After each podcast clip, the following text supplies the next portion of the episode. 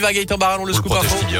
Bonjour. Bonjour Jérôme, bonjour à tous. À la une du givre, du verglas, même des pluies verglaçantes. Vous l'avez entendu, c'est très compliqué de circuler ce matin sur les routes de la Loire et de la Haute-Loire. Des conditions de circulation très difficiles.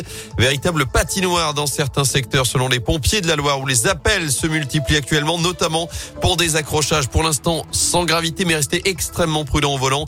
Je vous rappelle que le département est en vigilance jaune, neige et surtout verglas actuellement comme la Haute-Loire. Dans l'actu également, un cas de grippe aviaire détecté dans la Loire. Un signe a été retrouvé mort avant-hier sur la commune de Mornan en forêt. La préfecture de la Loire vient donc de mettre en place une zone de contrôle temporaire dans un rayon de 5 km. Ça concerne 12 communes, notamment Chandieu, Chambéon, Marcille, Châtel et Savigneux. On vous met la liste complète sur radioscoop.com. Une zone où toutes les volailles et tout autre oiseau captif doivent être maintenus en permanence à l'intérieur des bâtiments ou sous un filet.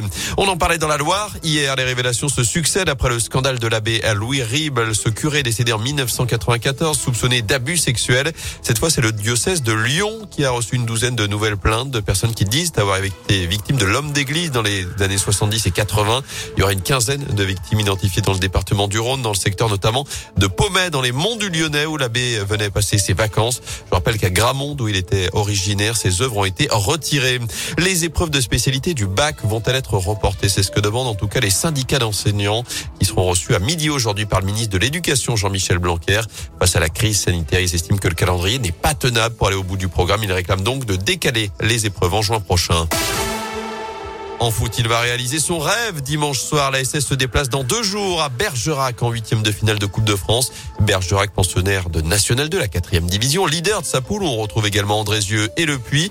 Ce sera un match de gala pour les amateurs et notamment pour deux joueurs. Le défenseur Antoine Le Tévian, originaire de Saint-Etienne, et l'attaquant Samir Bakir, natif de Saint-Chamond. Le buteur de 33 ans s'est confié à Radio Scoop avant cette affiche face au vert. J'étais le, le plus content du groupe euh, avec Antoine, qui est aussi originaire de Saint-Etienne. Je pense que l'euphorie a été euh, énorme pour tout le monde aussi, parce que c'est les Verts. Les Verts, ça parle à tout le monde. Automatiquement, l'excitation, euh, elle grandit de jour en jour. Pour moi, là, euh, étant donné que je suis Saint-Etienne, euh, voilà, c'est mon club de cœur. euh, je suis vraiment supporter. Après, voilà, j'ai mes amis qui envoyé des messages, qui me disent on accepte la victoire de Bergerac, que c'est toi qui marques, ce serait un rêve.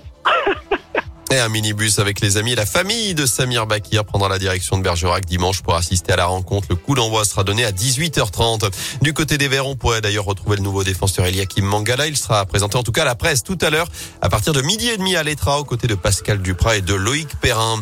Du tennis à suivre les demi-finales hommes de l'Open d'Australie. Raphaël Nadal mène toujours deux manches à rien face à l'Italien Matteo Berrettini, tombeur de Gaël Monfils. L'autre affiche de ces demi-finales opposera le grec Tsitsipas au russe Medvedev à partir de 9h30. Une autre demi-finale, celle du championnat d'Europe de handball. Les Bleus champions olympiques titre défilent à Suède ce soir à partir de 20h30 à suivre sur Bein Sport et en clair sur TF1.